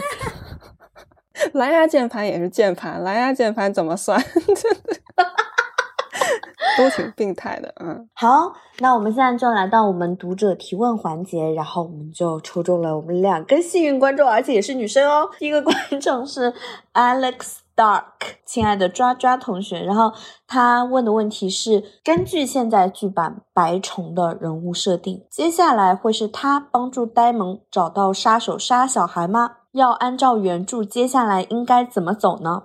戴蒙在这一集他已经说了，他要去找他的金袍子，就是老同事来加入他们，然后就其实是他们是可以给他做一个内应嘛。然后他的计划本来是从外围包围君临，然后一个月之内把所有绿党的脑袋插到枪尖上。然后在原著里的话，这块计划是立刻就实行了，就是因为路斯里斯王子就是小王子被瓦格哈尔给一口吞了之后，然后他当时就说一定要报仇。这报仇是怎么样一个方式呢？就是他不说以眼还眼吗？那我就以子偿子。嗯当时就就找了这个小梅嘛，找了小梅，然后就就弄了两个杀手，然后就潜入这个君临的地道。因为呆萌本人他对这个君临的地道非常熟悉，然后就偷偷的进到海伦娜的房间，就把两个小王子弄死了一个，不多不少就一个。然后海伦娜就因此发疯了。可是我非常不能理解，为什么只弄死一个？我当然觉得这两个小王子都不应该死啦，但是。如果你要杀仇敌的话，你不应该是把他们给赶尽灭绝吗？你两个都杀掉不就可以了吗？就是冰火世界里面的人物，他有自己的这个观点，就说你你要我什么，我就要你什么。如果你多要了，那就是你的错，那我就再再要回来。你看伊蒙德去追小鹿的时候，他说我只要你一个眼睛。当小鹿的命都没了的时候，伊蒙德就啊好后悔，就是这样。他是不是在书里面是说你自己选择？你要不然就选一个眼睛，要不然就选你的一个蛋蛋。对，是有那么说过。其实这个就是青少年之间的霸凌嘛，就是说说点狠话而已。他当时去追他，可能也就是想吓唬吓唬他，就没有想到这个后果这么严重，就成了这个这个挑起战争的罪人了。对，嗯，我觉得主要的罪人还是 George R. R. Martin。好，那我们现在第二个问题，Allen 同学提问，他说前两天刚看完《龙家》，然后看到豆瓣上有一个帖子在讨论呆萌在最后一集中掐了龙女的脖子，他的动机是什么？其实呢，我也觉得蛮突兀的，就是一个近乎完美强大的 relationship 也开始产生了一些变化。那个帖子其实最后是围绕他的人格特点把这个行为合理化了，但还是。想听听大家咋说的，以及对第二季他们之间互相关系的一个变化走向。他说没看过原著，纯好奇，哈哈。好，我们谢谢我们的 Allen 同学。说，哎，其实我本来还蛮喜欢雷尼拉跟戴蒙之间的一个 power couple 之间的一个关系。他掐脖子的时候，他嘴里说的那句话是：“梦不能够成就这个事业，但是龙可以。我哥哥就是这么的虚弱软弱，我以为你会比他强，然后我这么多年这么爱你，没有想到你和他一样的软弱。这个时候他才掐他脖子，是哀其不争的那种感觉。但是在掐脖之后，然后雷尼拉就，哎，原来他没有告诉过你呀。这个时候。他这个心可能才一斤，哎呀，原来是真的呀！戴蒙这个人他是不相信这个预言和传说的，那他认为就只有强硬的手段可以让这个铁王座更稳。所以之前就是你记得吧，连奥托都说戴蒙是不适合当继承人的，不如立雷尼拉。当时是海蛇是挺戴蒙的，奥托是挺雷尼拉的，是跟现在的这个想法根本是反的嘛。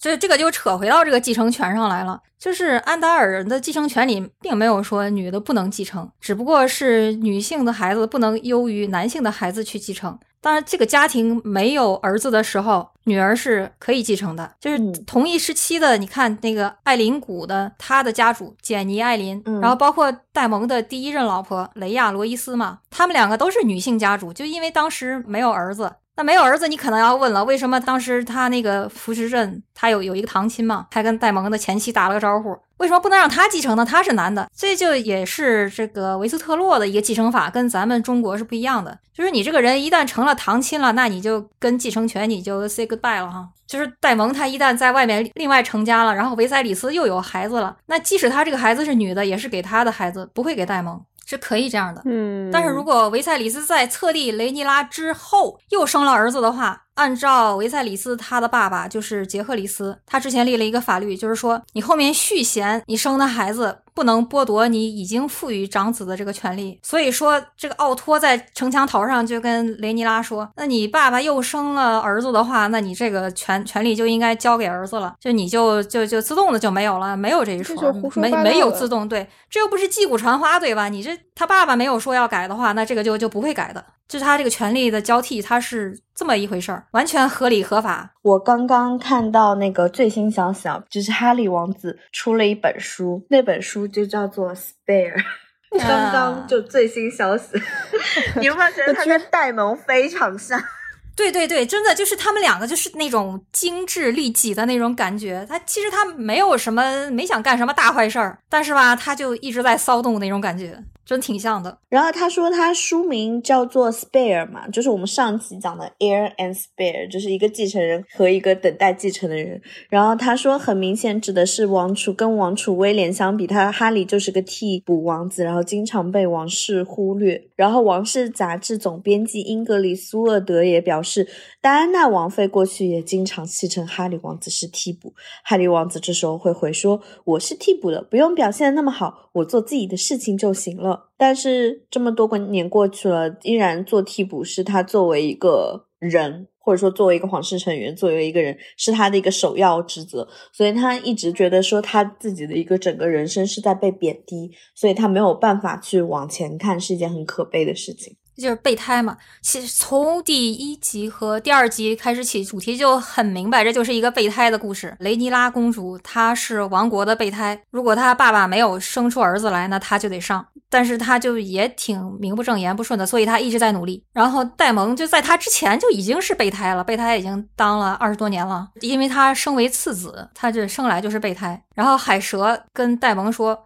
我们是第二家族，我们也是备胎，就是我我们这是次等家族嘛？你是次子，我是次等家族，我们是王国的次子。是的。然后这个我们来到第六集，这个小伊蒙德当时两个眼睛还在哈，他就说我姐姐怎么怎么样，然后他哥哥就是大伊耿就说，你看他那样疯疯癫癫的，我真不想娶她。然后伊蒙德就说：“如果我妈让让我娶的话，那我会娶她的，我会担当起家族的责任。”然后伊蒙德在跟科尔在街上去找他哥的时候，他就说：“这个人他根本就不想被找到，他也不想当国王。你看看我，我天天那个饱读诗书，然后我勤练武艺，然后你们就要让让这个傻子去当国王，然后我还得跟你们一块儿去找他。他也觉得这件事情很不公平。所以说，就是这这这个世界就是这样残酷的，备胎们都好努力。”是是是，就大家还记得那个中国的话，是不是可以拿嫡庶之分来做一个区别？我满脑子现在都是宜秀跟纯元之间的关系。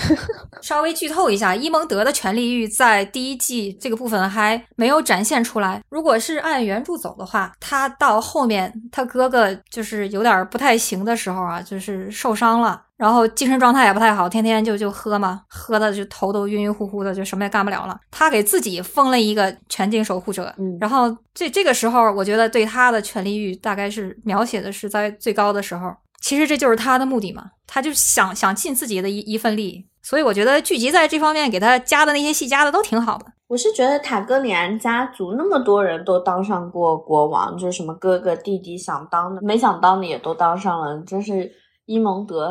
也应该当一次，有点可惜。那我们现在聊一下对下一季的展望是什么？张琳老师，就是你能够单独的讲一下你对下一季最希望什么剧情发生什么之类的吗？下一季，当然我最想看那个神焰湖之战。可是他不就死了吗？对呀，戴蒙他这个人物，你不觉得他死还是最壮丽的？而且他死亡那一战绝对是大战，因为那个是两条龙打得昏天黑地，最后同归于尽，两个人一起跳湖，那不能叫自杀，那个叫怎么？可是戴蒙也不一定会死，死不死，反正就是江湖已经没有他的传说了。哦，不想看他下线。而且下一集的话，应该会出现吧。就是那个，他这一集最后的时候演到他把那个泥巴龙给找到了。那下一集的话，那个弼麻应该会出现，就是骑这个龙的那个小女孩，然后她应该也算是就是戴蒙的感情线。呃，对，感情线。啥？那个不是沃米索尔吗？啊？因为沃米索尔是当时维斯特洛大陆第二大的龙，第一大是瓦格哈尔吗？那不是泥巴龙吗？那不是沃米索尔吗？好多人都说那个是沃米索尔啊，就是我以为是泥巴龙。哎，泥巴龙是这样的，泥巴龙不在龙山里面待着，泥巴龙在外面乱窜。我以为是泥巴龙。哎呀，为什么不是泥巴龙？看他那个建筑内部又有台阶又有柱子的，他那个应该是沃米索尔。你你再看大小，也确实，就战略意义来讲，青铜之怒就是沃米索尔青铜之怒，它是最具有战略意义的，因为它最大，就是它跟瓦格哈尔还能有一拼，其他人根本就一口一个。按按设定的话，龙只要不死，它会一直长。对对对，拉格哈尔因为它是龙家来到美斯特洛大陆就活着的龙，所以它一直长到现在。对，它吃啥呀？羊？吃别的龙？呃，不，只有那个贪食者会。贪食者的名字就是就是跟食人族的名字差不多，cannibal 是吧？嗯，我想问下一个就是衣柜老师，你对下一季的展望是什么？后边的书我还没看呢。我是按照进度一张一张看的，就是同步在看，所以就……那你岂不是刚刚被剧透一脸？无所谓了。那你猜一下大概会发生什么事情，或者说你最希望哪个角色他的戏份多一点？哈，哎，那你喜欢谁？喜欢谁就让他多出来一点。马丁说喜欢谁我就写死谁，这也是事实。那我先问倪妮老师，对下一季的展望是什么？刚刚赵林老师讲的那个两个龙大战，估计是把我们每个人想讲的那种东西讲出来。因为我也最希望是两个龙大战，那个就是就是一对一嘛。那前面还还有一对三的，猛得很，一对三、一对二都有，很猛的。还有大对小啊，我觉得那个大对小最激动人心了。能说吗？那那个估计就是第四季的内容了，是贝尼拉公主跟 A 刚国王，对不对？对，就那个比较凶悍一点的，对大一梗的扬言，小公主的那个龙叫月舞，当时只比一匹战马稍微大一点儿。然后扬言在战争开始的时候就已经是一个成年龙了，而且那个扬言特别漂亮，浑身都是金色的鳞片，超级漂亮，又大又猛。是，但是这个小龙就是毫无畏惧，而且穿梭敏捷。就当时扬言就是喷了他一口火，当时那个小龙的眼睛就已经瞎了，但是这个小龙就没有停止，继续用爪子和嘴去攻击那个大龙，然后直接就把那个大龙给蹬到地上了，然后就大一梗他也掉地上了。这件事情对这个大一梗和杨岩都是致命的打击。他们两个当时没有死，但是慢慢很快的也就完蛋了。是，所以我觉得整个这个全部血龙狂舞的这个战争里面，就是这一场是我最喜欢的，甚至都不是那个戴蒙的那个神风敢死队式的攻击。我想起来，我有一个龙的非常想看的剧情，它不是那个龙石岛上有诸多的私生子嘛？就是塔格里安家族的私生子，银色的种子，对银色的种子，然后他们就是那一些私生子，因为他们只要御龙成功，他们就可以获得大量的金钱以及地位。呃，我们也可以讲一下那个非常奇怪的历史，就是以前维斯特洛大陆是实行出业权的，领主是都有出业权的。对，所以当时龙石岛的话，如果他们家族在结婚的第一个晚上必须送去塔格里安家那边去发生性行为，然后再回来。如果你通过那一夜，然后获得龙子的话，你是可以有大量的金钱以及周围家。家庭的人都会非常羡慕你，以及觉得你很厉害这个样子。所以啊，这真的很奇怪。虽然说之后那个在仁瑞王杰赫里斯跟他的妻子叫什么来着？亚历山，亚历山，嗯，伟大的亚历山皇后的制度下，这个权利被废止。但是之前历史的关系，所以造成了龙石岛上有众多私生子嘛。我很想看到那些人是怎么去。争取龙的，因为肯定会有一个比较曲折的过程，应该不是一个人上。对，当时被芭比 Q 了不少。对，我不知道为，我就很想看人和龙之间的一个驯服以及被驯服的过程。对，原书中这里没有讲。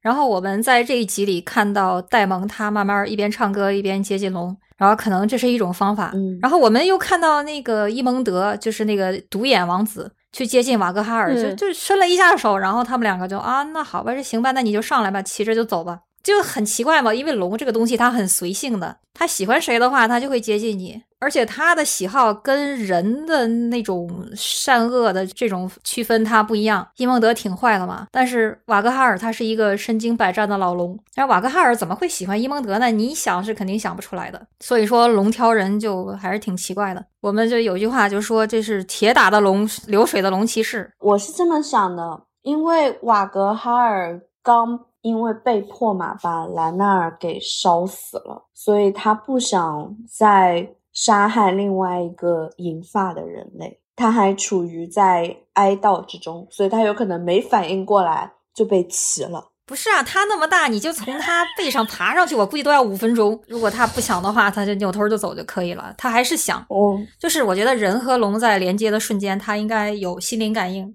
对，然后还有就是刚才说。下一季大家最期待看到谁，或者是看到什么样的情节？我说一个，肯定大家都喜欢林东城，肯定会出现的，就是林东城。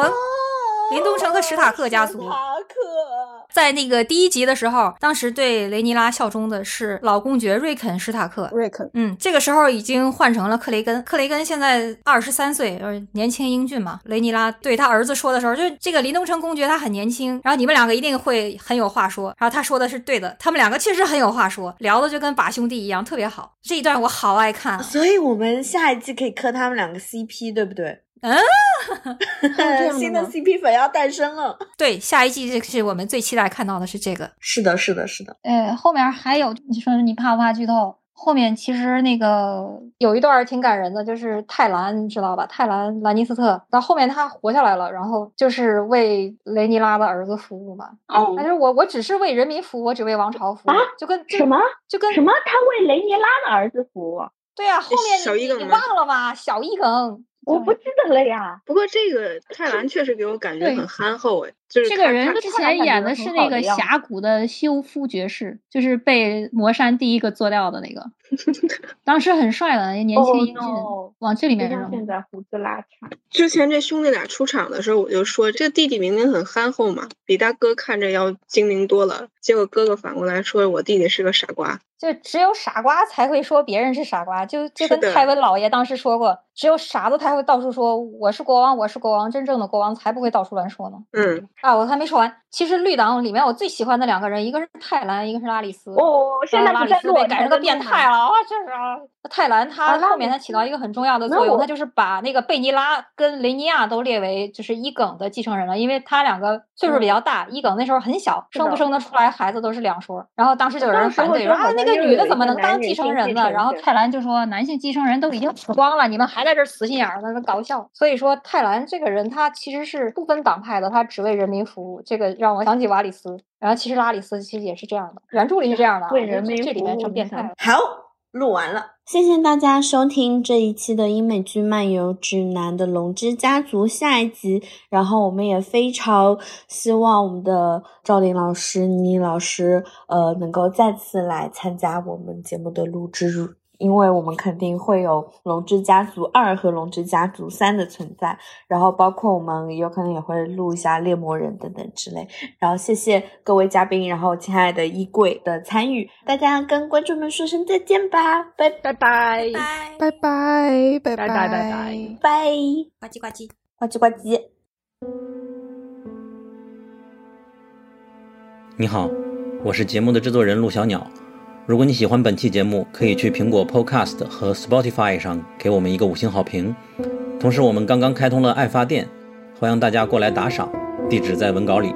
收入将主要用于节目的制作。